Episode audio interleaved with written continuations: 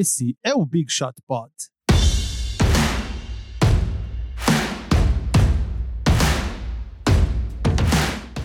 Olá, amantes do basquete, bordão de MM Isidoro mais uma vez ausente. Hoje só estamos eu, Vavo e Guilherme Pinheiro aqui no meu lado. É uma sensação de vazio nesse estúdio, né? Pelo segundo programa seguido, eu estou apresentando, ou seja, eu me torno o segundo maior apresentador deste Da história. podcast, da história do podcast, ultrapassando o Cris Dias. Dois para Vavo, um para Cris Dias e quantos para o Marcel? Estamos no 13 terceiro, 11. 11 para... Não, 9? Não, esse é o 13 terceiro. Então 10 para o Marcel, 10 Marcel, 2 eu, 1 Cris Dias. No próximo, o Marcel estará de volta e voltará a abrir vantagem no ranking dos apresentadores do Big Shot Pod. Bom, se ele não tiver, ele inclusive abre, é, abre a, a possibilidade que a gente demita ele. Exatamente. É, três ausências seguidas, demissão Justa por justa causa. causa.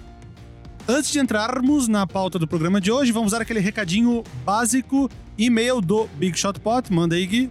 Bigshotpod, arroba ampere.audio. E os perfis, São em qualquer rede social, arroba bigshotpod. menos no Google Plus, que eles mandaram um e-mail avisando que iam fechar a Falecido, Google. Faleci- Finado. quase finado, acho que ainda tem os últimos dias. Mais um recado. ah, se vocês puderem, assim, pô, a gente podia estar roubando lá fora, assaltando, mas estamos aqui só pedindo para vocês entrarem no iTunes e avaliarem com cinco estrelas o Big Shot Pod e deixarem um recadinho bonito dizendo: esses caras são muito, são muito legais, entrem lá, escutem, melhor podcast de NBA do Brasil, aquela coisa do tempo, né? Se for dar menos de cinco estrelas, nem entra. Entendeu? Teve um cara que deu uma estrela. Pois é, esse cara a gente Vamos caçar esse cara. A gente vai descobrir quem é esse cara. Tem um monte de cinco estrelas e um cara deu uma estrela. Pode ser um, um hater pessoal, não. Teve um cara, o perfil dele é um nome bastante, bastante sugestivo, o perfil arroba IamChurrasco, que mandou pra gente, aqui baixando o iTunes para dar cinco estrelinhas para o podcast que eu gosto, vulgo arroba BigShotPod. E depois ele escreveu o recado, não foi? Mandou recado lá e tal, cara, pô, muito obrigado. É, o nome dele acho que é Guilherme também, eu vou, vou até olhar aqui no iTunes, mas acho que o nome dele é Guilherme também. Vamos então para os destaques iniciais. Ah, vamos lá. É, Normalmente eu começo, mas como eu tô apresentando, eu acho que eu vou dar as, as honras pra ti. Então vamos lá. É, eu começo meu destaque inicial com uma pergunta para você, Vavo, que é: o que tem em comum os atletas Joel Embiid, Pascal Siakam, ah, Até agora, Bismack, camaroneses. Bas- Bismack Biombo, é, os já aposentados de Kembe Mutombo e Hakim Olajuwon? Todos nasceram no continente africano. Exatamente. É, eu tô falando sobre esses jogadores porque no último dia 16, a NBA, juntamente com a FIBA, Federação Internacional de Basquete, anunciou os planos de formar uma liga continental de basquete profissional na África, a Bas Basketball Africa League, a BAL. É, essa liga ela vai ter 12 times, esses times vão disputar o acesso é, até o final, no final desse ano de 2019, vão ser no máximo dois times por país, eh, times que poderão ser de Angola, Egito, Quênia, Marrocos, Nigéria, Ruanda, Senegal, África do Sul e Tunísia. Eh, e o objetivo, basicamente, além de desenvolver o esporte eh, no continente africano, eh, existe um objetivo da NBA, claro, de não deixar mais que talentos é, a África, é, o continente africano, dizem que vai ser a próxima fronteira do basquete da NBA. A gente já tem muitos atletas europeus, é, a gente tem alguns africanos na, na liga, alguns que inclusive marcaram história, como o Olajuwon, Mutombo, é, mas a ideia é que muitos mais talentos da África venham para a NBA. É, atualmente, são poucos os jogadores que, que de fato têm a chance, apenas os talentos, digamos, fora de série, com exceção de alguns outros jogadores, é, que não são necessariamente fora de série, mas acabam conseguindo chegar, é que de fato chegam à NBA. Então, a NBA tem essa intenção de, de, de trazer esses jogadores, é, de, de, de integrar mais o basquete africano com o basquete, o cenário de basquete mundial e, e- e, eventualmente a própria NBA. É, o, o torneio vai ter 12 times, vai ser disputado de janeiro a março de 2020, a primeira edição, né? É, e vai ser num formato, ainda não está definido, mas dizem que vai ser num formato parecido com a Champions League. Imagino que tenha um grupo, uma fase de Grupos. grupos e, e, aí, eventualmente um mata-mata até a final e o campeão. É, muitas, muitos atletas, os, os atletas africanos ficaram muito felizes com isso. O, o Dikembe Mutombo é um cara que vem é, advogando em favor da, da participação da NBA na, na, no, no basquete africano há muito tempo. É, é a primeira liga profissional cuja NBA vai ter alguma participação fora da América do Norte, né? É, outra pessoa que ficou muito feliz é o Masai Ujiri, que é o presidente do Toronto. Raptors e que é nigeriano, né? Quer dizer, você tem um cara que já foi eleito executivo do ano e que hoje é presidente de uma das melhores franquias, do, é, falando de quadra, né? Quer dizer, é uma das franquias com o melhor time e das mais bem, bem administradas, que é nigeriano, quer dizer, é um feito que não é pequeno. Então, é, essa é uma coisa, é, um, é uma notícia muito bacana para quem gosta de basquete, é, é uma iniciativa muito legal. É, acho que o Marcel ia gostar, o Marcel que se encontra em solo africano. Revelamos o, o destino secreto dele. Não falamos o país, mas que se encontra nesse momento em solo africano. É, acho que o Marcel ia gostar muito de. Sendo que basta entrar no Instagram dele e ver as fotos pra descobrir onde ele tá. Acabei de revelar o. É, vamos fazer o seguinte: vamos deixar aqui, ó, o Marcel é obrigado a comentar esse episódio, pra gente saber se ele tá escutando lá na África. Exatamente. Vamos falar mal dele. o... Não, eu ia comentar uma curiosidade. Realmente, muitos, muitos talentos acabam sendo perdidos porque não tem a oportunidade.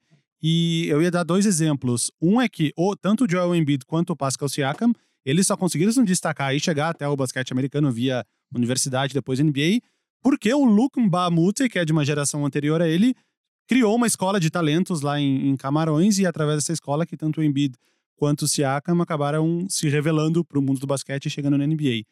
E outra curiosidade que eu lembro que eu li uma vez, tu se lembra daquele jogador, o Eri Tavares? Hoje ele joga no basquete europeu. Ele jogou um pouquinho no Cleveland e no Atlanta Hawks, Não se não vou me lembrar. engano.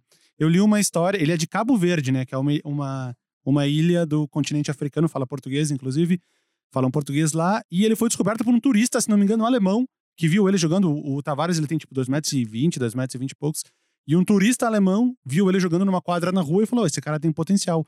E aí foi conversar com ele e a partir daí que foi, foi feito todo o caminho para ele chegar no basquete americano. Esse... Ah, tem só uma coisa que eu esqueci de falar, que o, o ex-presidente norte-americano, Barack Obama, teve uma participação nessa, nessa, nessa formação dessa liga, enfim, na, na, na- na- na iniciativa, digo, e que eventualmente ainda não se sabe, não está definido, mas ele pode até vir a ter algum envolvi- envolvimento na liga. É, o Barack Obama, para quem não sabe, é um cara muito fã de basquete, torcedor do Chicago Bulls. Canhoto, né? Já vi ele arremessando. É, e ele, ele fazia uma coisa muito legal no, no basquete universitário. Tem, é, para quem não acompanha basquete universitário, tem a, a- os playoffs da, da NCAA chamado March Madness, que é o mês de dezembro, onde todo, o mês de março, perdão, onde ocorrem todos os jogos até que se chegue ao campeão. E é muito comum que, que, que se façam é, brackets de escritório, que é basicamente você pegar os 64 times que vão participar e dizer qual que você acha que vai passar e dando os cruzamentos até chegar no seu campeão. Dá para você apostar online, inclusive, tem um sistema de pontuação para ver quem que tem o melhor bracket, etc e tal. E o Barack Obama, quando ele era o presidente, ele toda vez antes de começar o March Madness, ele soltava um vídeo com o bracket dele fazendo todos os cruzamentos que ele achava que iam acontecer no, no- no- no- na March Madness até o campeão. Barack Obama, que estava assistindo o Duke North Carolina alguns dias atrás, que daqui a pouco vai entrar aqui nos nossos assuntos. A gente ainda vai falar disso hoje. Hum, Antes dos meus destaques iniciais, eu queria fazer uma observação. A gente falou muito do New York Knicks no- na edição passada, no programa passado, que o Yuri Fonseca estava aqui. New York Knicks venceu ontem o San Antonio Spurs, encerrando uma sequência de 18 derrotas em casa. Ou seja, eles não alcançaram o recorde absoluto da NBA, que é de 19 derrotas seguidas do Dallas Mavericks em 93, 94. Então, por um joguinho, graças à vitória surpreendente, diríamos, em cima do San Antonio Spurs. Tu esperava essa vitória dos Knicks em casa? Ontem, de Ninguém jeito nenhum. esperava. Aliás, só uma coisa que a gente esqueceu de falar. Hum. Entramos no Deezer.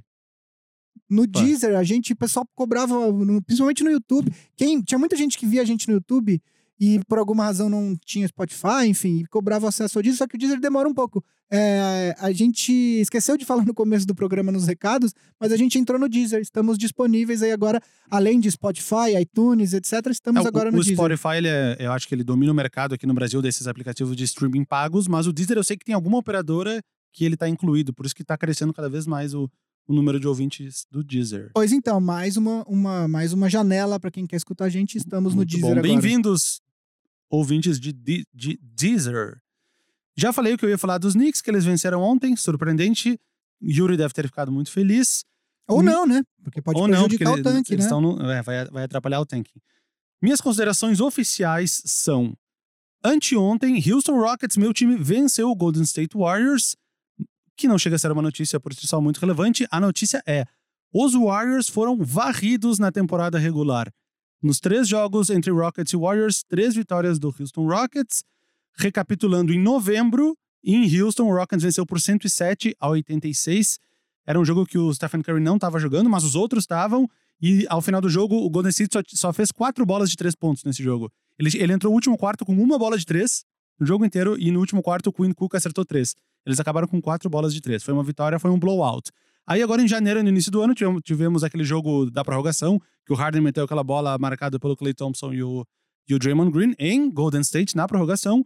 E por fim, anteontem agora, sábado, 118 a 112, sem o James Harden, o que acho que surpreendeu mais ainda as pessoas, né? O time foi obrigado a jogar coletivamente, o Chris Paul, o Kenneth Farid, o Eric Gordon, Capella e o, esqueci, o PJ Tucker. Os cinco jogaram muito bem, o Capella nem tanto, mas os outros quatro foram muito bem ofensivamente. E outra coisa que surpreendeu nesse jogo é que o Rockets começou o jogo vencendo por 15 a 0.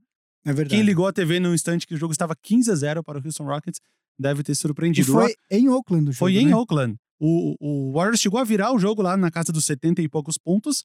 Acho que eles se precipitaram, devem ter pensado, ah, vamos virando aos pouquinhos e lá no final a gente passa na frente. Só que eles passaram antes da hora e aí o Rockets voltou a ultrapassar e venceu. Mas voltando ao assunto da varrida, aí eu fui pesquisar qual foi a última vez que os Warriors foram varridos por algum time da NBA. E aí eu vi que na temporada passada eles foram varridos pelo Indiana Pacers, mas na Conferência, na conferência Dois Leste jogos. são só dois jogos. Então eu voltei mais pra ver qual foi a última vez que eles foram varridos por um time da Conferência Oeste. No mínimo três jogos, no caso. E aí eu cheguei até 2013, 2014, a última temporada, talvez antes da grande explosão Aí do quando time. o Warriors ainda não era. Quando não era Warriors. o Warriors, eles foram varridos pelo San Antonio Spurs por 4 a 0 na temporada 13 e 14 e também, curiosamente, na mesma temporada foram varridos pelo Charlotte Bobcats, Que não existe mais. que não existe, existe com o ser nome o- de Charlotte Hornets, mas foram varridos por 2 a 0 pelo Charlotte Bobcats. Então fazia quatro anos, quase cinco anos, que os Warriors não eram varridos por um time da Conferência Oeste. É um belo feito. Agora vamos ver nos playoffs, né? Vamos ver nos playoffs.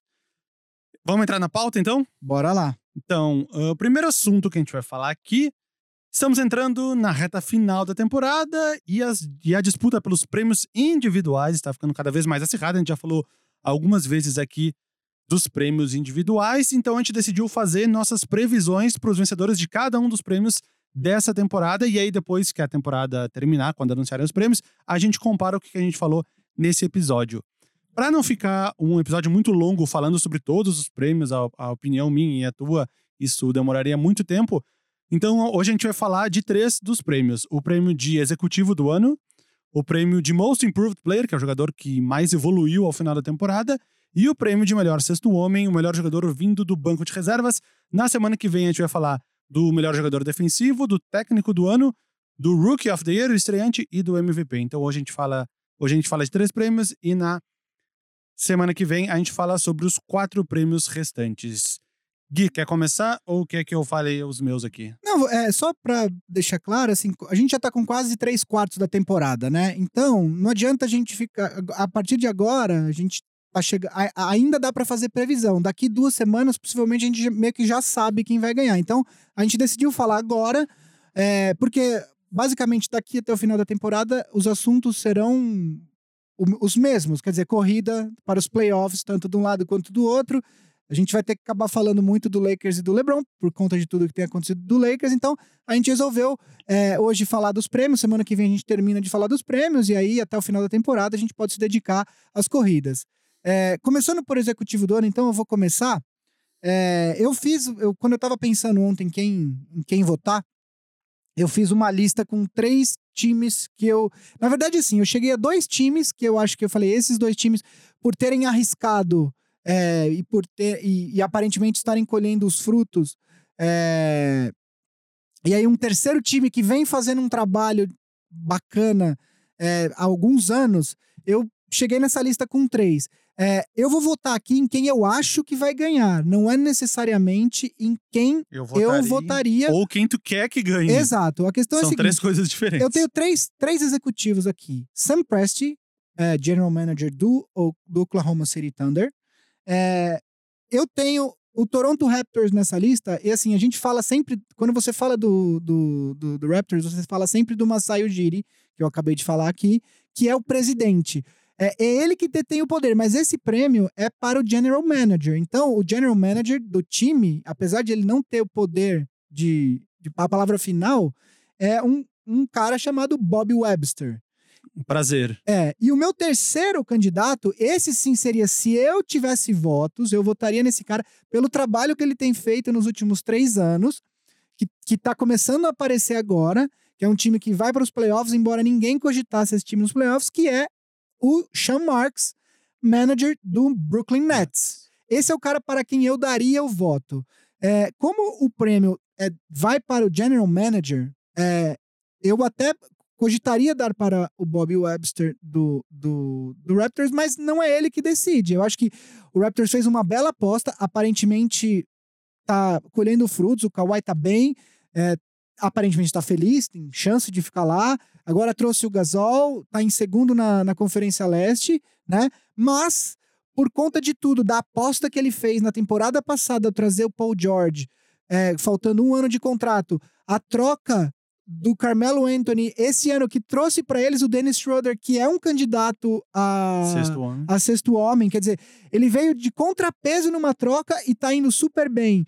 É, toda a manutenção que ele tem feito no elenco, o Oakland é o melhor time de defesa da liga, se eu não me engano, no momento, e eles ainda Oklahoma. Oklahoma, perdão, eu sempre falo Oakland quando é Oklahoma que eu quero dizer. O Oklahoma é o melhor time defensivo da liga até agora. E ele ainda tem é, o André Robertson para Pra voltar. voltar. Que em tese ele se é o melhor jogador defensivo do. A gente não sabe como ele vai voltar, ele tá, se machucou na temporada passada. Enfim, por conta de tudo. é, Eles assinaram uma boa agora com o Markif Morris, né? Exato, trouxe agora no, no mercado de buyouts, né? Que, Sim. eh, então, assim, por conta de toda da aposta, das apostas que ele fez, eu vou de Sam Presti eh, para o meu voto de executivo Esse é do teu ano. palpite. É, é o quem eu acho que vai Vai ganhar. ganhar. É. Bom, eh, meu candidato para ganhar, eu não fiz uma lista de três, eu só escolhi quem eu acho que vai ganhar.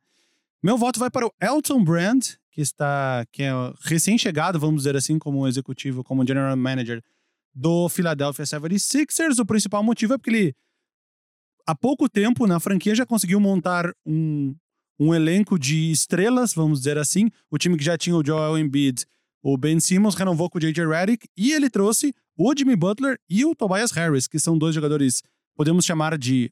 Não são All-Stars porque não estavam no All-Star Game, mas usando um termo dos americanos, borderline All-Stars. Hum. Aquele cara que estão ali a, esperando alguém se machucar para entrar no All-Star Game. Mais ou menos o que aconteceu com o D'Angelo Russell. Exatamente, No- um borderline All-Star. Na conferência, quando num ano que a conferência tá mais ou menos, da- esse cara entra. Se- inclusive, se eles estivessem na conferência. Ah, ah, não, eles estavam. Não, o Tobias não tava e o Butler trocou de conferência, né? Sim. Não, não, se o Tobias já tivesse no Philadelphia, na época da decisão Poderia do All-Star Game, talvez ele chance, tivesse é. entrado. E eu, eu me perguntei isso: se alguém tivesse machucado, ele poderia entrar pela Conferência Leste? Acho, Sendo que quando foi decidido ele era da Conferência Oeste? acho que não. Acho que não, né? Ah, então, ele conseguiu trazer o Jimmy Butler e o Tobias Harris, que são dois quase All-Stars, vamos dizer assim. E tudo isso sem perder muito. Ele, de jogador, ele acabou perdendo o Robert Covington, que no caso ele tá suprindo com o Jimmy Butler. Ele perdeu o Dario Saric, que ele tá suprindo com o Tobias Harris. E o terceiro jogador que ele viria a perder seria o Landry Shamet, que eu acho, inclusive, muito bom jogador, que agora foi parar lá nos Clippers. Além disso, ele fez uma troca que só o futuro vai nos dizer se foi uma troca boa.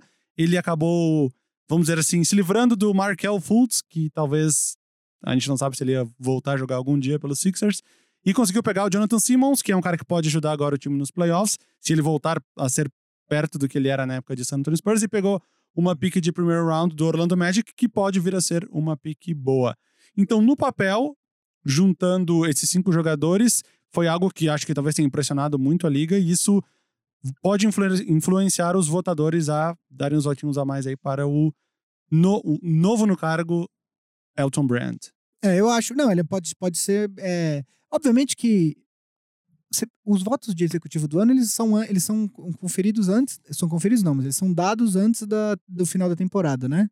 Eu não sei. Porque os prêmios, os prêmios de Sim, atleta, tudo- eles são anunciados sem.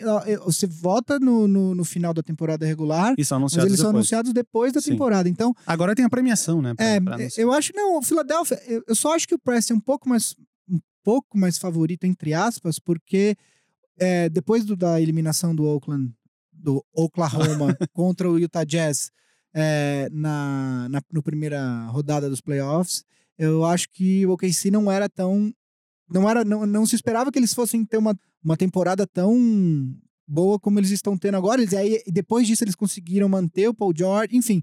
É, mas o, Elton Brand também é uma excelente escolha.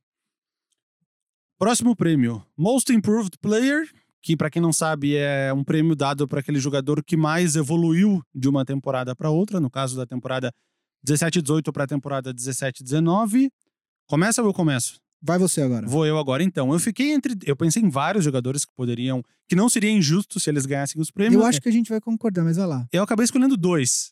E eu vou dizer o porquê que eu escolhi um desses dois. Mas você vai. Ah, você vai. Ah tá. Eu vai- vou dizer, eu fiquei com o De'Aaron Fox e o Pascal Siakam. Os dois que evoluíram bastante da temporada passada. Vou dizer por que eu escolhi o De'Aaron Fox. O Siakam, numericamente, se for ver, ele é um cara que evoluiu mais. De 7.3 para 16 pontos por jogo, enquanto o Fox passou de 11.6 para 17, o salto do Siakam é maior. Número de rebotes do Siakam 4.5 para 7, De'Aaron Fox 4.4 assistências para 7.2. Eu acho que numericamente o Siakam ãh, impressiona mais. Mas, levando o olho humano em consideração, a gente vê que o De'Aaron Fox ele vem jogando praticamente o mesmo tempo que ele vinha jogando. Então, acho que essa evolução dele é real. Ele jogava 29 e passou para. desculpa, 28 e passou para 31,5. Então, ele, ele teve toda essa melhora praticamente com o mesmo tempo em quadra. Enquanto o Siakam, ele aumentou mais de 50% os minutos dele por jogo. Então, ele dobrou o número de pontos, mas ele também aumentou 50% do tempo dos minutos em quadra. Ou seja, não é tudo evolução. Esses números também se explicam pelo tempo maior que ele ficou em quadra. Eu coloquei os dois numa balança, fiquei pensando, e embora o salto do Siakam pareça maior, eu acho que é muito por causa dos minutos, e o Darren Fox tá pegando um time e aumentando. Eu não anotei aqui, mas o número de vitórias do Sacramento Kings tá um absurdo em relação à semana à, à temporada passada. Inclusive, eles, muito antes, um pouco depois da metade da temporada, eles já tinham passado o número de vitórias que era esperado para eles lá, que eles, que eles Que as casas de as apostas. casas de colocam, aposta- é. Estipulam pro time. Então, por causa disso, e eu acho que ele vai continuar jogando, bem até o final da temporada, não, não tem por que não ser assim. Salvo alguma lesão, pra mim, quem vai vencer é o De'Aaron Fox. Ah, Que se tivesse na Conferência Leste, talvez teria ido pro All-Star Game também. a minha lista, na verdade, eu fiz uma lista uh, com quatro jogadores, na verdade, e os dois que você citou estão nessa lista, de Aaron Fox e Pascal Siakam. Além deles, o Josh Richardson, do Miami Heat, e o ah, John Collins, do Atlanta Hawks, que também teve uma evolução numérica Achei que tu falar do Buddy Hield. bast... eu, eu pensei, mas como já tinha um do Sacramento Kings, eu não coloquei.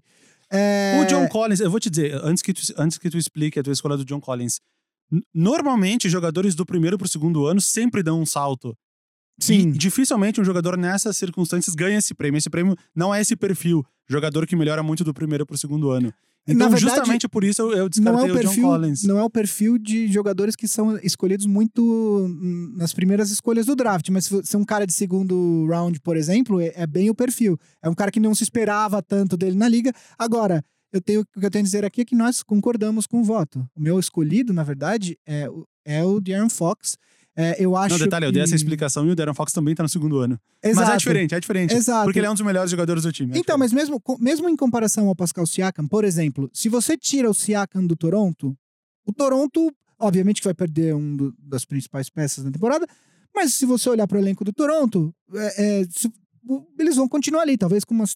Tivessem agora 3, 4, 5 vitórias a menos, mas enfim, o Toronto vai continuar ali na boca do leste. Quando você começou a temporada, por exemplo, considerava-se o Toronto um dos favoritos ao leste, sem pensar que o Siakam teria toda essa evolução. É, se você tira o De'Aaron Fox desse time do Kings, Não tem nada disso que tá acontecendo. Embora o Buddy Hilde tenha evoluído, embora é, o Marvin Bagley esteja tendo uma temporada é, é, Muito boa. boa.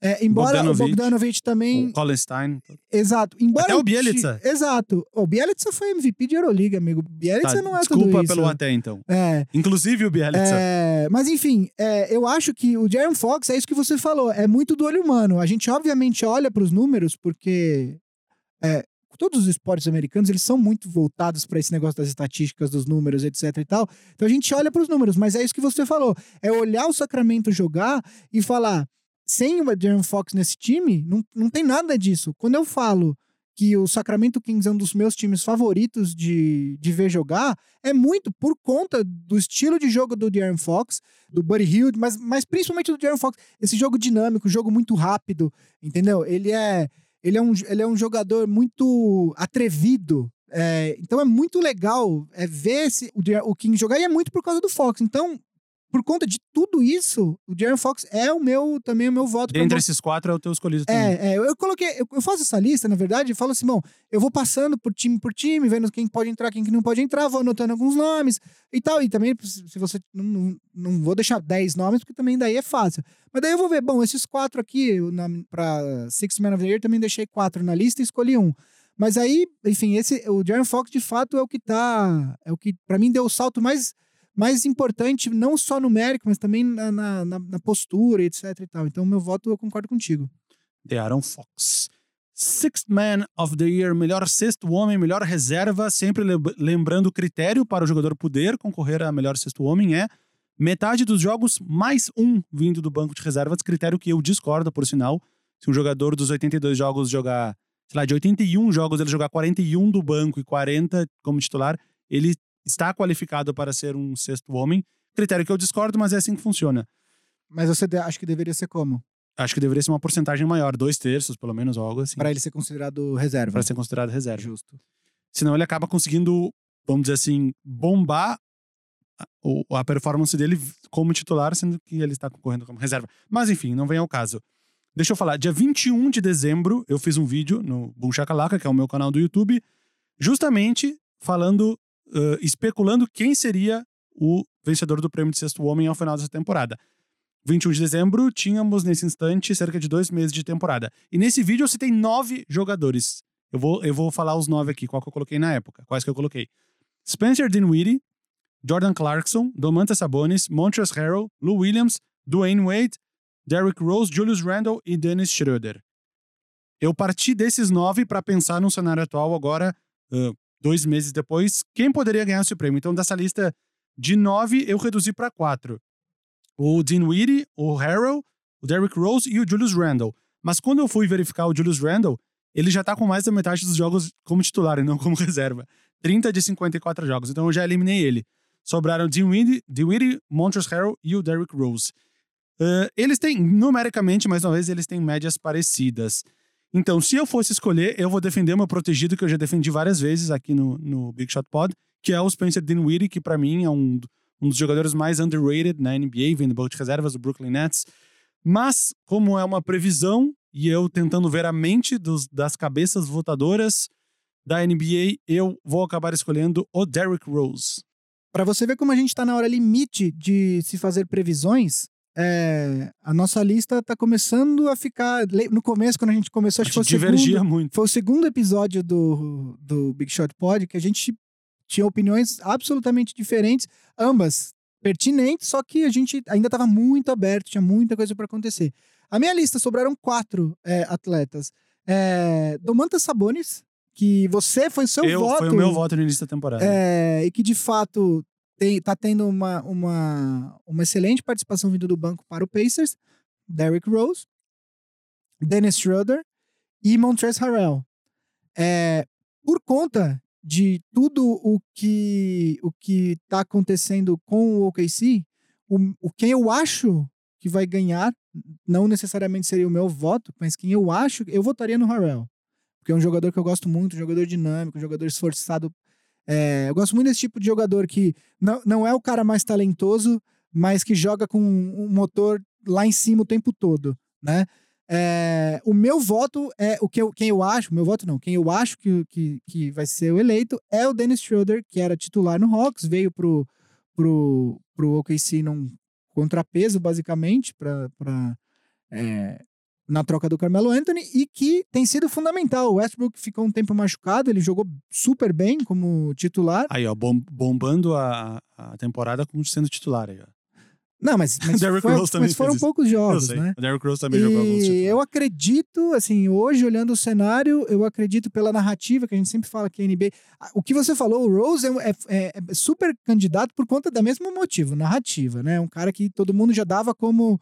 É, É, isso é, aconteceu no passado, né? O Bill Walton, jogador das décadas de 70 e 80, que teve uma carreira curta, ele foi MVP com o Portland Trail Blazers em 78, depois ele acabou se lesionando demais e ele teve um comeback em 86 pelo Boston Celtics como reserva e ele ganhou o prêmio de sexto homem. Então ele é o único jogador até hoje a ter ganhado o MVP e sexto homem. O Derrick Rose, que tá tendo um, um direcionamento da carreira muito parecido com o do Bill Walton, eu acredito que talvez seja o momento dele ganhar o prêmio de sexto homem também Porém, sem títulos, né? porém sem títulos. O Luke Walton conseguiu um em cada time. O Luke não, o Um- Bill. Desculpa, o Bill Walton conseguiu um em Portland e um em Boston. É, enfim, eu acho que que, que, é- que o Schroeder é, o, é, o, é quem eu vejo como o maior favorito no momento. E prêmios é isso por hoje, né? Semana Prêmios que é vem. isso. Voltaremos na semana que vem com mais quatro previsões: jogador defensivo, técnico do ano, Rookie of the Year e o mais aguardado e um dos mais disputados dos, dos últimos anos, MVP. É, eu, enfim, a gente, eu acho que semana que vem teremos polêmica aqui. Próxima pauta. A NBA ela propôs oficialmente a NBPA, que é a Associação dos Jogadores, a redução da idade limite para o ingresso dos jogadores da NBA de 19 para 18 anos, o que acabaria com a obrigatoriedade dos jogadores passarem um ano no basquete universitário ou em alguma liga estrangeira antes de entrarem no draft da NBA. O famoso one, and done. Falamos juntos aí. O que, que tu acha disso aqui? Já era a hora? Eu acho que assim, tem- a gente tem que analisar todo o contexto para que essas decisões, para que isso aconteça. Da onde a NBA, o que, a NBA está querendo ao abaixar a idade limite para 18 anos, né? É, como a gente conversou um pouco antes, quando a gente estava falando sobre a pauta, o último draft é, que, em que jogadores do high school foram autorizados a participar e entrar direto na NBA foi o draft de 2005, né? É, tinha sido estabelecido que a partir de 2006 os atletas teriam que ter no mínimo 19 anos e um ano saído do high school para entrar na NBA. É, quais, quais que foram as razões da liga na época para que essa decisão fosse tomada? Primeiro que é, depois de muito tempo, olhando o contexto de 10 anos para trás, anteriores, o primeiro jogador, depois de muito tempo sem jogadores direto do, do high school, foi, eu acho que o Kevin Garnett, né? Em 96, não é isso? É, 95. 95. Kevin Garnett 95. 96 já foi o Kobe. E 96 o Kobe, exato. É, depois disso, cada vez mais jogadores direto do high school foram é, é, declararam se declararam-se elegíveis para o draft. E o que acontece é, é, muitos times começaram a, a, a Chuta! a chutar, quer dizer, é o que o americano chama de upside. Eles draftavam os caras pelo upside, que é basicamente o teto de talento, onde ele pode chegar, mas não pelo que eles eram naquele momento.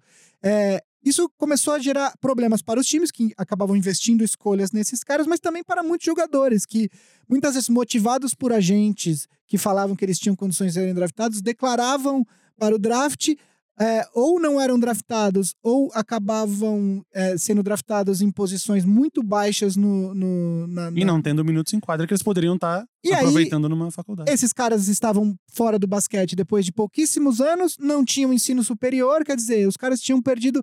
A gente vê tantos jogadores que depois de um, dois anos de basquete universitário aparecem e se tornam outros jogadores, né? É, o Buddy Hield, que a gente acabou de falar, é um cara que jogou os quatro anos de, de, Malcolm Brogdon também, né? Dos mais recentes. de universidade. Nem todo mundo. Kyle Kuzma do Lakers, três anos de universidade. Nem todo mundo tá pronto para jogar é, NBA direto. Não é só uma questão de talento, é também uma questão de, de técnica, de, de treinamento e física. Físico, lógico. Tem muito. O LeBron James, com 18 anos, era um homem, era um marmanjo, mas nem todo mundo é esse, esse espécime genético que é o LeBron James. Entendeu? Eu ia dar um, um exemplo de, desses de que não funcionou, ou pelo menos não funcionou para o time que draftou o jogador. Em 96, junto com o Kobe, foi draftado, o Portland draftou o Jermaine O'Neal na 17ª escolha, também direto da high school. O que aconteceu? Os quatro anos que ele ficou em Portland, ele praticamente não teve nenhuma oportunidade, média de 2, 3, 4 pontos por jogo, jogando menos de 10 minutos. Acabou o contrato, ele saiu.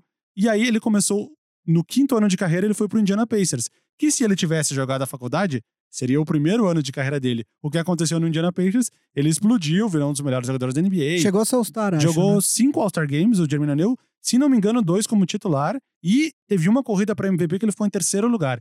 Se não me engano, em 2003, 2004, 2004, 2005. Ele que um dos apelidos era Big Head, porque de fato ele tinha uma. Eu, como um, um dono de uma cabeça considerável, digo Eu que também, ele também. também era um cara abençoado nesse sentido. Eu chamo meu filho de Big Head também. Minha mulher não gosta. É, Meu uma, filho só vale avisar que ele tem, vai completar dois meses agora. Mas É. qualquer criança é Big Head, né? das, Proporcionalmente ao resto do corpo. uma das nossas preocupações quando o Martin nasceu é que ele não levasse esse, esse gene, e graças a Deus, aparentemente, ele não levou. Enfim, É, deu, não, deu errado pro Jermaine O'Neal, mas, por exemplo, deu certo para quem teve Kobe Bryant desde o início. Por mais que ali no, no primeiro ano dele era um ano ali de que ele jogava menos. deu certo para quem draftou o LeBron James, mas deu errado para quem draftou o Kwame Brown, por Kwame exemplo, que também foi uma escolha de high school, primeira escolha, né? Exatamente. É, enfim, a questão é, a liga começou a ver muitos jogadores pulando direto do high school, na expectativa de, de começar a ganhar muito dinheiro, só que muitas vezes essas decisões não eram é, benéficas nem para os próprios times e nem para alguns desses jogadores que não eram escolhidos e tal. É, então, nesse, quando, nesse cenário, a liga resolveu que não era ah, a hora de se permitir que isso continuasse, e aí se mudou para 2000 e para o draft de 2006, né? E aí teve é, início o tal dos one and dones, que os jogadores muitos é, assinavam com uma universidade é, e eles na verdade é, não é nem um ano, porque se você for ver os caras chegavam lá no final de agosto pro camp e em março eles já estavam fora, eles não ficavam nem um ano, eles só iam lá para jogar, faziam lá os Cumprir créditos que tinha e tal, mas assim, muitos jogadores eles nem é, isso tem escândalos de jogadores que tinham as notas aumentadas para poder jogar, etc. O. Derrick Rose, né, teve um. Já um teve esquema. várias histórias nesse sentido, né? Enfim, E alguns jogadores preferiram não jogar na universidade e jogar fora. Os exemplos mais clássicos são o Brandon Jennings, foi pra que Itália, foi pra né? Itália jogar uma temporada lá antes de declarar pro draft. E o, recentemente, o Emmanuel Murier. Que Foi jo- jogar na China uma temporada. Tem um documentário muito legal no YouTube, depois procurem lá, um documentário da Vice, contando toda essa jornada do Murier na China antes de, antes de declarar pro draft, muito interessante. E deve ser mesmo, porque você. é, moleques, tipo, americanos, é, geralmente de, de classes mais baixas, de repente ele se vê na China jogando Leva a família profissionalmente. é. Enfim, é, então. É, só que isso começou a gerar problemas, essas coisas do one and done, etc e tal. É, tem uma, uma, uma corrente muito forte no, no- nos Estados Unidos, de, de- na imprensa, de, de alguns jornalistas que defendem que o jogador universitário é basicamente um, um não vou dizer escravo, mas ele é, é um traba- é mão de obra Barata. barata não, de graça, né? Porque eles geram milhões para as universidades, eles geram milhões de, de, de, de retorno, é, de venda de camiseta, de, de contratos de patrocínio esportivo, de ingressos e tal, e eles, em tese, eles jogam apenas pelo, pela, Pela bolsa. bolsa. É, aí também tem outros, uma série de outros escândalos de gente que pagava eles por, por trás e tal, enfim. É, que a gente não vai entrar Mais aqui uma agora. dica, então. Assistam o documentário Fab Five da ESPN, que é sobre o. o Um dos maiores times time da de história. Michigan lá, que tinha o Jalen Rose, o Chris Webber. Chris Webber. É, Rob Pelinka, GM do Lakers, era? era? o quinto titular desse time. Era ele? Era, era, porque é, era o Chris Webber, Jalen. Jalen Rose, O John Howard. John Howard. O Pelinka era desse time. E aí os outros caras não viraram. Mas o Pelinka era desse time. É, eu sei porque quando ele, ele falou disso, quando ele assumiu a posição Ah. no Lakers, ele fala que ele participou desse time. Enfim, é, tudo indica que tanto a, a, a Players Association quanto a NBA vão chegar num acordo, tá? É, o que não significa que não existam obstáculos a serem é, superados para isso, né? Uma das coisas que tem sido discutida é a liga quer que se torne obrigatório para que os agentes dos jogadores forneçam exames médicos para todos os times que pedirem. Por quê? Atualmente, isso não é obrigatório. Então, alguns agentes se valem disso, de não divulgar os dados médicos para alguns times, para tentar direcionar esses jogadores para os times que eles querem ir. Então, por exemplo, o Kings é um time que sofreu recentemente com isso. Alguns jogadores não liberavam os, os dados médicos para o Sacramento Kings. É, e, e aí, basicamente, o que isso dizia é o seguinte: você quer draftar o fulano? Pode draftar, mas é você que está correndo risco, entendeu? É, a liga quer então que isso seja é, tornado obrigatório, que os jogadores que estão entrando no draft sejam obrigados justo. A, a, fornecer é, informações. informações, né? É, tem uma outra questão que é a, a, Players Association tem como interesse, tem como principal objetivo defender os interesses dos atletas, né? O que que acontece? Com a abertura para que atletas do high school é, entrem na NBA, alguns veteranos correm muito risco de ficar sem trabalho na NBA. Por exemplo, para citar um cara aqui que hoje estaria numa posição. É... Corey Brewer. Corey Brewer Sério foi um dos que dele? eu pensei. não, não, foi um dos que eu pensei, mas para falar de um jogador que a gente conhece bem, o Nenê. Nenê. O Nenê hoje é um cara que joga quantos minutos no Houston? Oito. Então, é, ele é um veterano, ele deve ter 35 anos, mais ou menos. Ele é um cara que, que você sabe que numa quantidade restrita de minutos você pode contar com ele, mas é, de repente, se houvesse a oportunidade do Houston ter um jogador mais jovem, com potencial para render dois, três, quatro, cinco anos, ou até numa troca, servir de, de, de, de, de asset para trocar, possivelmente o Nenê poderia não estar mais no Houston. Então, essa é uma outra questão que a liga vai ter que negociar com a Players Association para, enfim, é, para superar. Mas o fato é que existe, aparentemente existe desejo que das duas partes que esse que isso aconteça. E a própria NCAA, que é uma organização super é, é, poderosa nos Estados Unidos, é, as universidades, etc., elas mesmo, mesmas estão é, entendendo em alguns casos que não vale a pena você ter jogadores é, que não estejam interessados em estar lá. Um caso clássico, Ben Simmons. Ben Simmons em LSU, ele ele passeava na quadra. Você via que ele estava lá. Basicamente, a vontade dele era mostrar o jogo dele pro draft, mas assim, sem correr muitos riscos na sem dividir uma bola, sabe assim? É, hum. é, é jogadores que estão quase tirando fazendo, o da dividida, quase fazendo turismo. Estão é, aproveitando um ano de, de faculdade, porque um ano na faculdade americana é divertida, é super legal, principalmente quando você é um atleta, é meio que uma celebridade no campus, né? Mas é, pro, pro técnico é, é, é, uma situação não considerada ideal, porque você tem um jogador ali que você sabe que ele não está muito interessado em, em, realmente se entregar na disputa. Então, é, existe uma, uma confluência de desejos aí de todas as partes envolvidas para que isso seja é, resolvido. Resolvido, né? Uma das coisas que, que pesa também é o fato, e a gente vai falar um pouco mais disso na próxima pauta, mas é o fato de que alguns jogadores é, correm um sério risco de se lesionar e de nunca mais jogar, da, é, ou nunca mais jogar, ou nunca mais jogar como se esperava que eles, que eles fossem jogar. Quando você joga um ano de graça, é, você não está monetizando o seu talento, o seu físico. Os jogadores vivem disso, vivem do, do, do talento e vivem da exploração do corpo deles, né?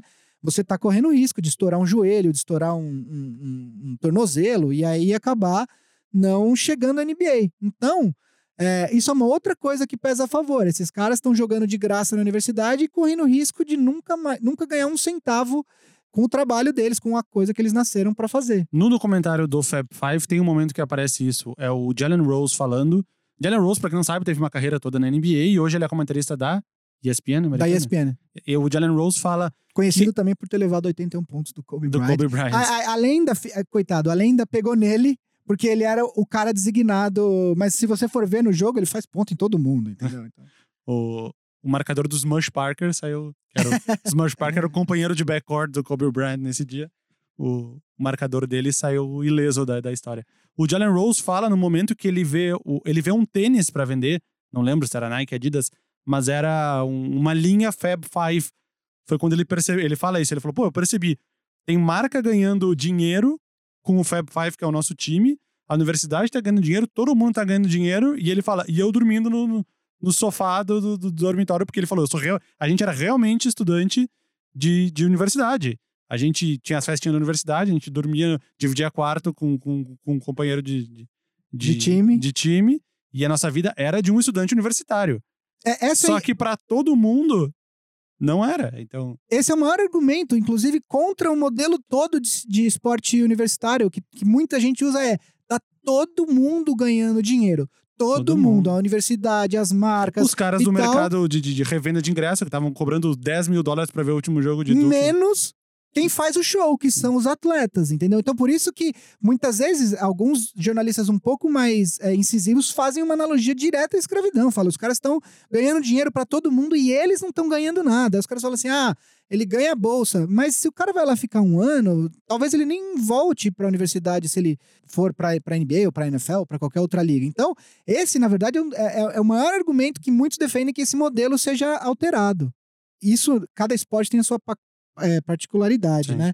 Na NFL, a regra é que os atletas, eles têm que fazer, eles têm que sair, ter saído do high school é, por, se eu não me engano, três anos. Mas aí é por uma exigência física. A NFL é um esporte que é um contato físico absurdo, quer dizer, é, os estudos inclusive falam do efeito de se jogar futebol americano na vida é, de, um, de, um, de um atleta.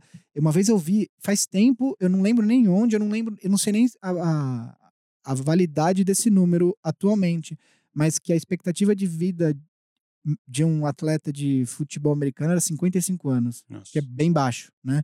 Enfim, Talvez de, até, é porque não tem, não tem informação suficiente para fazer. Porque o futebol americano tem muitos atletas vivos para poder calcular direito essa média. O Talvez seja até pior. o ponto todo, e aí a gente tá falando um pouco mais do limite da NBA, a gente tá falando de, de, de pessoas que querem uma mudança no modelo de, de, de esporte universitário nos Estados Unidos, que os atletas de repente possam ser remunerados de, algumas, de, de alguma forma, pra, porque tá todo mundo ganhando dinheiro eles não. É, Eu ia falar antes, antes de, de ir para a próxima pauta, que a gente vai falar um pouco da, da, do jogo de Duke com North Carolina, que a gente citou, da história do- da lesão do Zion Williamson. O, Thon, o Thonmaker, que agora tá no. Ele trocou de time, tá no Detroit Pistons, né? Foi É, ani- aniversário dele hoje. Eu É? vi Do hoje. Tom no- Maker? foi hoje ou ontem, porque eu vi no, no Instagram do Detroit Pistons, passou na minha Quantos TL. anos? 19 ou 36? Jamais saberemos. É, nunca saberemos. O Tony Maker, ele tem uma história meio curiosa, que ele meio que conseguiu burlar as regras. Ele se formou na high school, aí ele continuou na high school, aí ele se É- tornou É elegível um porque já, pós-graduado. é, ele já tinha se formado, então o que valeu foi a data da. Enfim, é uma história Tem muito um curiosa. atleta nesse draft, o Anthony Simmons, É, exa- que o também caso, é né? o mesmo caso. Ele É. fica lá treinando, basicamente, e ele entra como pós-graduado, é um negócio assim. Então descobriram como burlar a regra. Vamos então aqui para, acho que é a nossa última pauta, deixa eu ver o arquivo aqui. É a nossa última pauta antes dos jogos da semana. Temos os e-mails que... Os e-mails também. Os e-mails, só pra quem não sabe, a gente teve um problema no estúdio e a gente perdeu justamente o pedaço que a gente leu os e-mails Na semana, semana passada, passada. então a gente vai ler esses Vai e-mails reler os e-mails. hoje. A gente vai falar rapidamente do jogo, então, de Duke com North Carolina, que é a, acredito que a maior rivalidade do basquete universitário aí de, de- há, há muitos anos. Nesse jogo, o Zion, Zion Williamson, que é o, talvez o maior prospecto para o próximo draft da NBA, da NBA, ele sofreu uma lesão no joelho após o seu tênis explodir, rasgar do lado. O solado ele se descolou, enfim, tu- quem assistiu a, a- a- quem tava, quem assistiu a cena ali conseguiu ver que ele ele foi dar uma freada, o tênis arrebentou, o pé saiu para fora e o joelho da outra perna deu um deu um- uma torção, ou se é que pode- podemos dizer assim. Mas foi bizarro porque o, o tênis descolou inteiro quase, né? Tipo, a parte de couro descolou Vamos expor, era um tênis da. Nike. Era um tênis Vamos da Nike. expor, era um tênis do, Paul, do modelo do Paul George.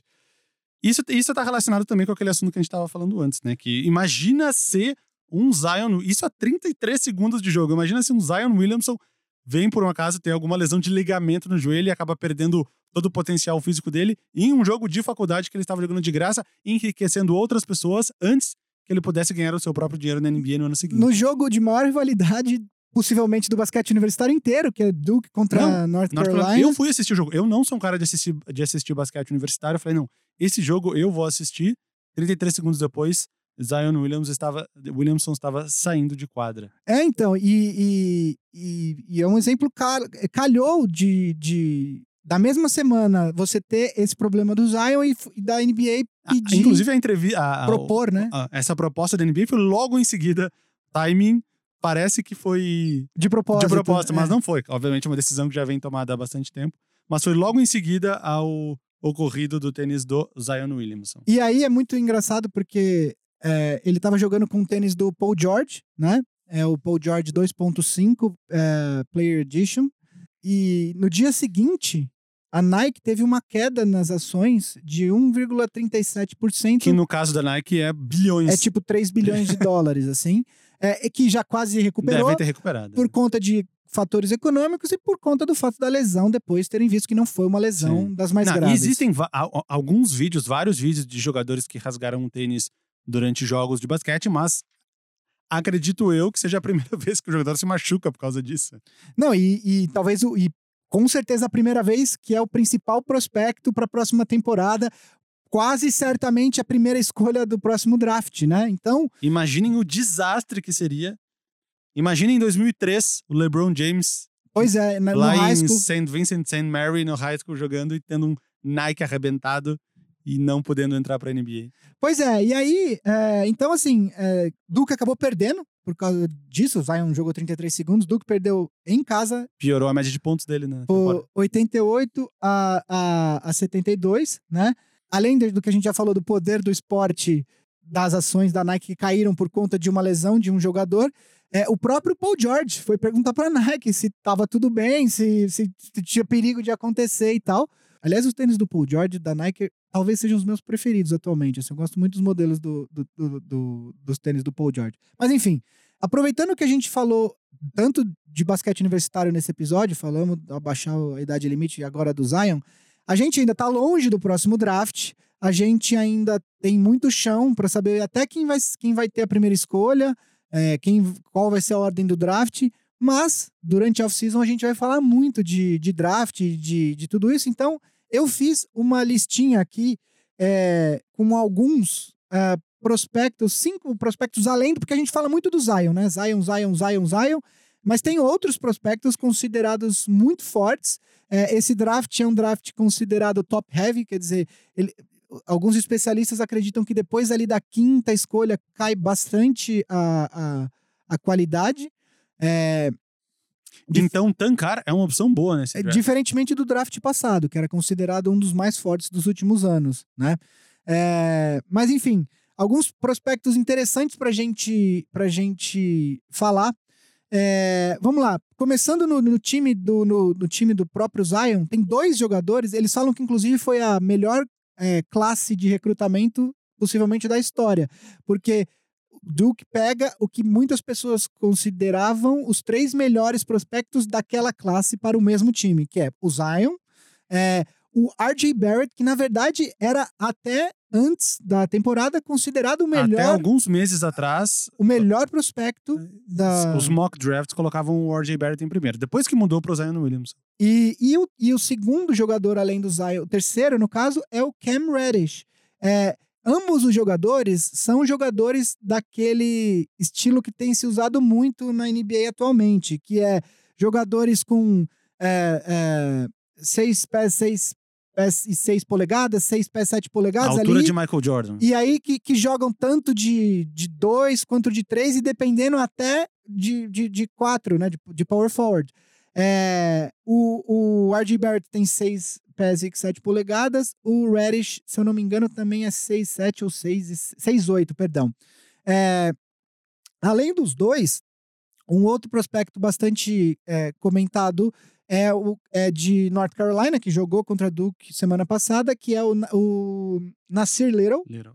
é, que, é, que é mais um, um, um shooting for, um small forward, perdão. É, também nesse mesmo tipo físico. Não, não, não alto como pivôs, não pequeno como armadores, mas que conseguem jogar em várias posições. É, além deles, é, em homenagem ao nosso querido Romeu, filho do Vavo, o Romeu Langford, escreve-se igual, inclusive, com O no final, Um ano final. o mesmo estilo de jogo. Do guard- meu filho? é, guard, ou eu não sei, eu não sei se seu, fi- seu filho já tá arremessando de três. Ainda então- não. Estamos tendo na bandeja por enquanto. É, da Universidade de Indiana, né? E tem um outro ah, prospecto que eu deixei para o fim. Porque talvez ele, ele não vai ser o primeiro draftado, mas talvez ele seja o mais interessante dessa lista toda, que é o Ja Morant. Por quê? Primeiro que ele, diferentemente de todos esses outros que eu falei, ele não é um freshman. Ele está no segundo ano dele de faculdade. É, além disso, ele joga na pequena universidade de Murray State, o que uh, já faz com que muitas pessoas tracem comparações com o Dame Lillard, que também veio, também um armador, que também veio de uma, de uma universidade considerada pequena, né? E, e ele, ele subiu muito no, nos, nos, uh, mock nos, mock, nos mock drafts desse ano. Ele tá. É, as médias dele são quase 25 pontos por jogo, mais de 10 assistências, 5 é, rebotes e meio e acho que duas roubadas de bola. As médias dele são muito altas. É, então, ele é um cara que hoje, em alguns mock drafts, ele inclusive está é, sendo inclusive considerado para ser o segundo ou terceiro draftado, dependendo, obviamente, das, das, das posições. Porque... Das necessidades de cada equipe é, porque, que vai parar. Por exemplo, se o Cavs é a segunda ou terceira escolha, o Cavs acabou de draftar o Colin Sexton. É, a não ser que eles acreditem muito no potencial do, do, do Moran, dificilmente eles vão draftar ele. Então, assim, é, o primeiro lugar, independentemente de quem cair, possivelmente, quase certamente vai escolher o Williamson, mas depois disso, é, tem até, inclusive, é bom a gente abrir, depois a gente vai falar mais disso mais pra frente, depois da temporada, que existem basicamente duas escolhas, duas escolas de draft, né? Que é uma é o best player available, você escolhe sempre o melhor jogador. É, os americanos fazem as, as, os boards deles, né? Com os melhores jogadores, do 1 até o 100, enfim, depende de quantos jogadores cada time tem. E que tem gente que defende a estratégia de que você tem que sempre escolher o melhor jogador é, disponível. Nem que seja para trocar logo em seguida. Isso aconteceu com o Orlando Magic, quando escolheu o Shaquille O'Neal. No ano seguinte, eles tiveram a primeira escolha de novo. E eles queriam o Anthony Hardaway, só que o melhor jogador disponível era o Chris Webber. Então eles draftaram o Chris Webber, trocaram pelo Anthony Hardaway e conseguiram, eu não me lembro na época que foi uma escolha de primeiro round, conseguiram mais alguma coisa em troca fora o jogador que tu queria. Né? Exato. E a outra, e a outra escola é o que é o draft for need, quer dizer, você vê a tua principal posição que, que de, de necessidade, vê quem é o melhor jogador disponível naquela posição para aquele a, é, naquela classe. Naquela classe e escolhe ele assim que ele estiver disponível. É, e aí existe uma, uma terceira que fala: se você está mais para o topo do draft, você escolhe sempre o melhor jogador disponível, e se você está mais para o fundo do draft, você escolhe, aí você vai pela posição. Enfim, são estratégias, a gente vai discutir muito isso na off-season. Eu acho que quando chegar muito perto do, mais perto do draft, a gente tinha conversado esses, esses dias de fazer um programa especial mais focado nessa parte dos prospectos. E a gente teve até a ideia de convidar os rapazes do Live College BR. A gente não sabe se algum deles pode vir na, ah, na segunda-feira à tarde gravar, o Rodrigo Lazzarini ou o Leonardo Sasso. Ah, não, a gente vai convidar. A gente vai convidar pelo menos um dos dois, se eles estiverem escutando aqui. Eu sei que eles já escutaram outros episódios do Big Shot Pod. Se não, eu te mando uma mensagem no WhatsApp depois e combina isso. Exatamente. Então, assim, é, lembrando que essa lista não são os cinco melhores, é, são cinco considerados entre os melhores. É, eu falei do Nasser Little, mas tem o Jared Culver também, enfim, tem alguns outros. Falavam bastante do Bol Bol até uns meses atrás, o, antes dele se machucar. O Bol né? Bol se machucou, ele tá. Tem o irmão do Michael Porter Jr., o John Tay Porter, que, que, que, que também estava bem, mas daí se machucou também. Acho que, não, acho, se eu não me engano, eu não acompanho tanto o basquete universitário, é, mas eu acho que ele também não está jogando. É, enfim, é, tem muitos, muitos prospectos, a gente vai falar deles mais pra frente. Eu fiz uma lista de cinco que é pra gente já começar a acostumar o, o ouvinte, porque agora a gente não tá falando deles, mas daqui alguns meses a gente vai estar tá falando muito deles, né? Vamos então para as perguntas dos ouvintes, que nem a gente falou, a gente gravou na semana passada, tivemos um probleminha com o arquivo de áudio, a gente perdeu, acabou cortando fora do programa, mas então, então vamos responder as mesmas perguntas que a gente tinha botado ao ar que não foi para o ar na semana passada. Gui? Na verdade, assim, o primeiro e-mail não é nenhuma pergunta. É, é, é um, um elogio? É, é, quase isso. É, não, é um elogio, considera um elogio. O Christian Alvarenga, ele mandou, falou que ouve o podcast da gente, que curte muito, é, que já acompanha mais de um mês e que seria muito legal se a gente fizesse é, uma reunião pra, pra, pra ou para assistir jogos ou para conversar sobre NBA é, presencial, enfim, marcar, ou de repente um live pod, a gente pode pensar nisso também. É, é uma ideia muito bacana. A gente acabou de começar o podcast, esse é o nosso 13 terceiro episódio, tem três meses o, o podcast, mas que no futuro a gente cogita, principalmente, de repente, antes do começo dos playoffs, ou de repente marcar de ver um jogo das finais, enfim. É algo que a gente considera bastante. Sempre dá pra ir lá no O'Malley's e juntar a galera, né? Ah, sim. Isso acontece muito no futebol americano, outros esportes americanos, isso também acontece muito. Então tá, a gente promete que até o, até o jogo 7 ou o jogo 4 das finais da NBA, a gente marca um encontro. E aí. Vai ser em São Paulo. Eu sei que a gente tem ouvintes do Brasil e do mundo inteiro mas vai ser em São Paulo. E se quem, mas quem quiser vir de outras cidades, vai ser super bem recebido, a gente vai adorar. A não ser que tenha alguém para patrocinar aí uma viagem nossa. Também, pode ser uma boa possibilidade também. Qual aí, era a pergunta do Portland era outra? Era do Portland. O André Atan, ele manda e ele fala o seguinte: sou torcedor do Portland é, e queria fazer uma pergunta sobre o meu time, que é o que falta para o time engrenar e chegar numa final de NBA ou, quem sabe, até ganhar? É, ele fala assim, só para terminar o que ele fala, o backcourt do Blazers é um dos melhores da liga, o pivô é bom, o time quase sempre se classifica para os playoffs, mas acaba caindo muito cedo. É, ele fala que ele tem a opinião dele, mas ele queria ouvir a nossa opinião. Então, Vavo, manda lá.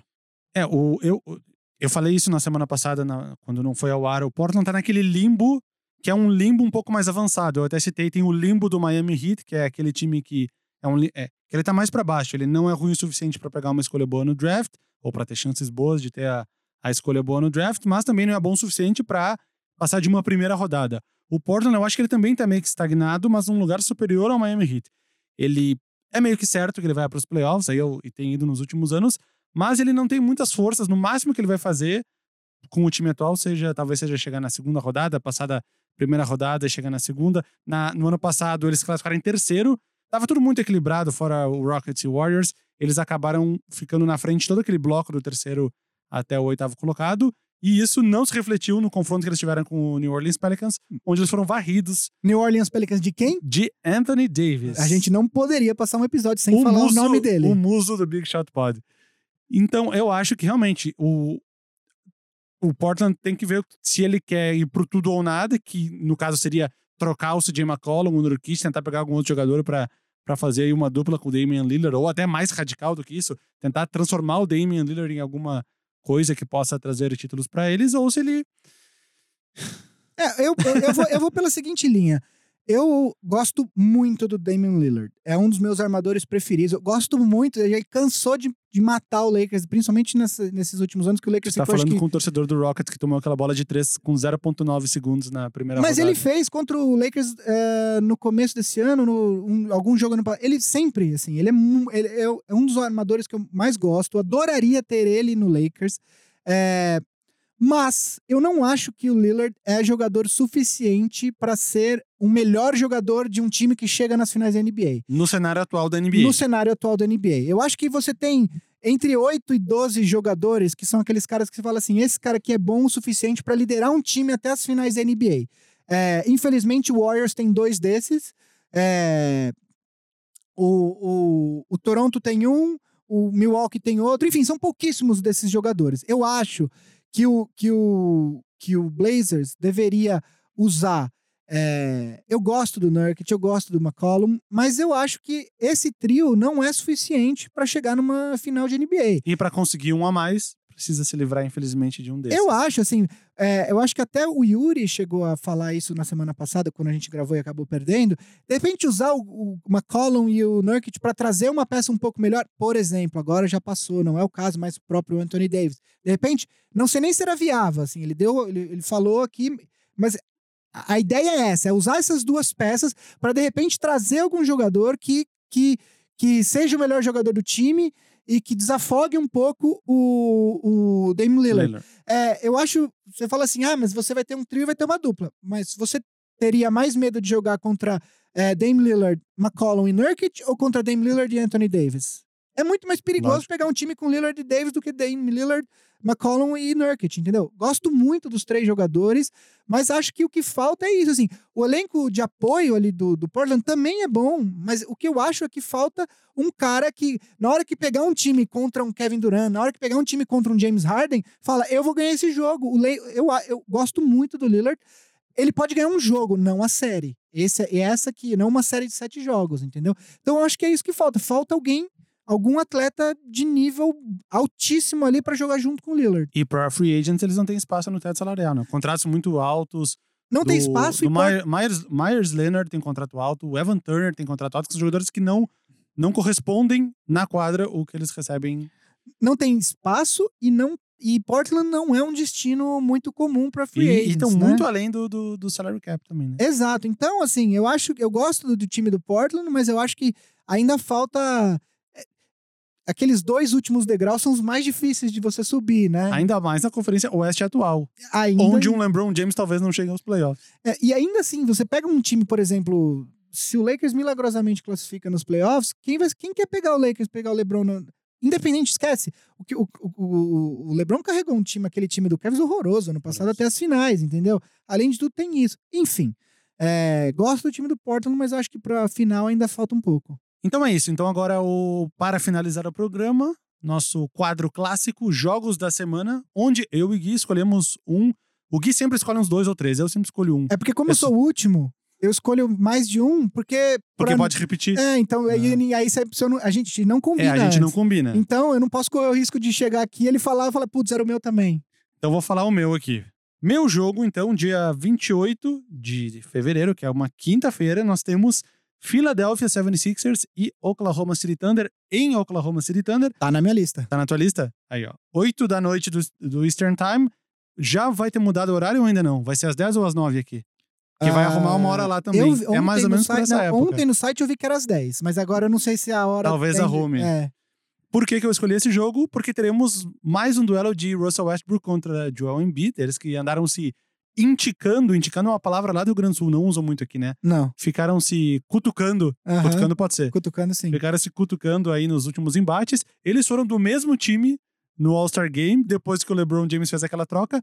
E, não sei se de propósito ou não, eles não jogaram nenhum segundo sequer juntos no time. Não Sim. sei se foi de propósito É, ou não. não, tinha, não sabia disso. Não jogaram nenhum segundo Não sabia disso. nenhum minuto ao mesmo tempo.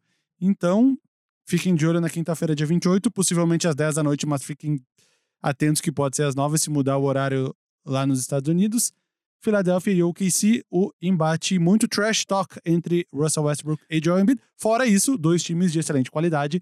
Tem toda a parte técnica É, e de talento para assistir. eu, eu tenho quatro jogos na minha lista. Esse que o Vavo citou estava na minha lista. Dos os três que sobraram, um tem OKC, outro tem o Sixers. Então, para citar um jogo de dois times Inéditos. absolutamente diferentes do meu do, do jogo do Vavo, é, eu vou com o jogo que sobrou na minha lista, que é Milwaukee Bucks contra Los Angeles Lakers em Los Angeles, no dia 1 de março, à meia-noite e meia. Na verdade, tecnicamente já dia 2, né? É do dia 1 para o dia 2. Por quê?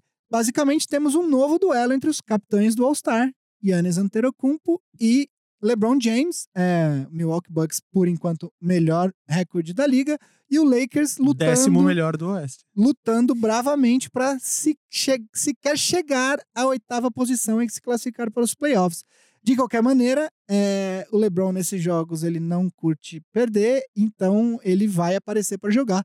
E o Yannis a gente sabe que aparece para jogar todas as noites. É, inclusive, como eu falei semana passada, me lembra muito o Rockets do ano passado, que quero ser o melhor recorde da liga, não importa, e quero ganhar todos os jogos. Então, antes, antes das, dos- das, das palavras do encerramento aqui, tu viu o toco que o Antetokounmpo tomou do Anthony Tolliver? Eu vi, Impressionante. eu vi. Esse, Esse ano ser- tivemos, to- tivemos tocos Esse não vai entrar no top 10 no final da temporada? Vai entrar. Vai entrar, né? assim como o toco que o, o, é- o Jared Allen do, Jared do- Allen no LeBron? no LeBron também. Também, Não, É, também. co- não, não são qualquer um que tem tocos nesses jogadores. Né? Mais um episódio, então, se encerrando, o 13 terceiro episódio do Big Shot Pod. Repetindo novamente, e-mail de contato do podcast. bigshotpod.ampere.audio. Mandem e-mails que a gente gosta muito de ler e responder aqui. Se não dá problema no arquivo, a gente sempre fala sobre eles. Nossos perfis, nosso perfil nas redes sociais é arroba BigShotPod. No Twitter, no Instagram, no Facebook, não no Google Plus. E se vocês gostam do nosso podcast, além de espalhar para os amigos, que a divulgação boca a boca é a melhor divulgação que existe, não deixe de entrar lá no iTunes e dar cinco estrelinhas pra gente, pra a pessoa que entrar depois ver e querer escutar o Big Shot Pod também, nos outros apps de podcast também, não só no iTunes. Aliás, é importante agradecer a audiência que a gente tem, tá tendo. É, a gente tá, tá- a audiência tá aumentando bastante. A gente faz porque a gente gosta, mas se o pessoal não escutar, não faz sentido nenhum. A gente sempre conversa num bar, não precisaria gravar. Então, muito obrigado vocês aí que, que gastam o tempo de vocês escutando a gente. Cada episódio tem mais views que o episódio anterior. É praticamente a carreira do Antetokounmpo. Cada temporada tem mais. É Os melhor. números aumentam em relação ao anterior. Este podcast, o Big Shot Pod, é da família Ampere de podcast. Família que também tem o Boa Noite Internet e o Família Feminista. Entrem lá e escutem também. Esse, o Big Shot Pod ele é produzido por Cris Dias. Que não tem vindo aqui há duas semanas, inclusive denúncia. Denúncia. Entendeu? Onde está Cris Dias? Onde está Cris Dias? E é uma produção Ampere, que nem eu falei, gravado por Raul Leal aqui no Inova Bra Habitats. Grande abraço pra vocês. Abraço. Este foi o Big Shot Pod. Ou Big Shot Pod, como diria o Marcelo.